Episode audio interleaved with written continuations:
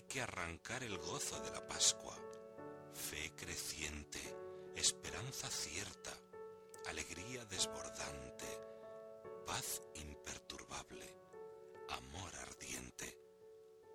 ¿Y de dónde arranca esto? Pues que la Santísima Virgen nos conceda no separar en ningún momento a Cristo resucitado de Cristo clavado en la cruz. Porque si estáis observando la liturgia de estos días, en la liturgia de estos días la Iglesia nos está haciendo constantemente menciones a la cruz. Oh Dios, que por el árbol de la cruz restableciste en dignidad la humana, la naturaleza. Todos los días se nos están haciendo menciones a la cruz. No podemos separarlos en ningún momento, en ningún instante, porque cabe ese peligro.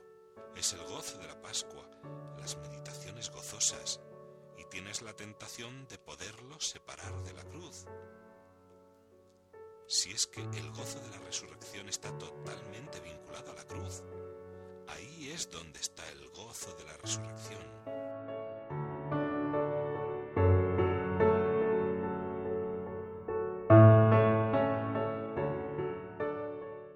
Explica San Juan de Ávila que cuando Dios se hace hombre dice los Hebreos, no te satisfacían los sacrificios y holocaustos. He aquí que vengo, Padre, para hacer tu voluntad. Es decir, todos los sacrificios que se habían hecho en el Antiguo Testamento no satisfacían a Dios. Eran todos símbolos del sacrificio real, del verdadero, del que tendría que redimirnos, del único sacrificio, que es el de Cristo clavado en desde el primer sacrificio que le hizo Abel, que fue grato al Señor por brotar de lo más íntimo de su ser, inmolándole a Dios un animal, desde aquel sacrificio, todos los sacrificios que se habían hecho y que el mismo Dios ponía eran todos símbolos del que vendría después. Y para que Dios aceptase aquellos sacrificios, el mismo Dios ponía condiciones y pedía que el animal que se ofrecía fuese sin defecto.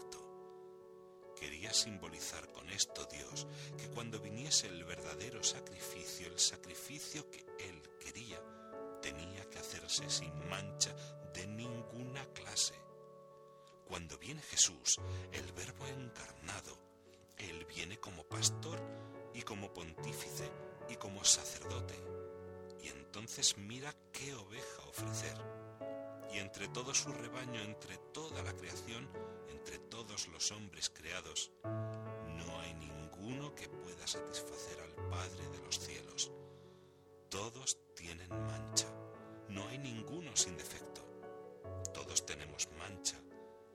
Y entonces este sacerdote que tiene que ofrecer una víctima, como ofrecían los sacerdotes del Antiguo Testamento, no encuentra víctima que ofrecer al Padre y se ofrece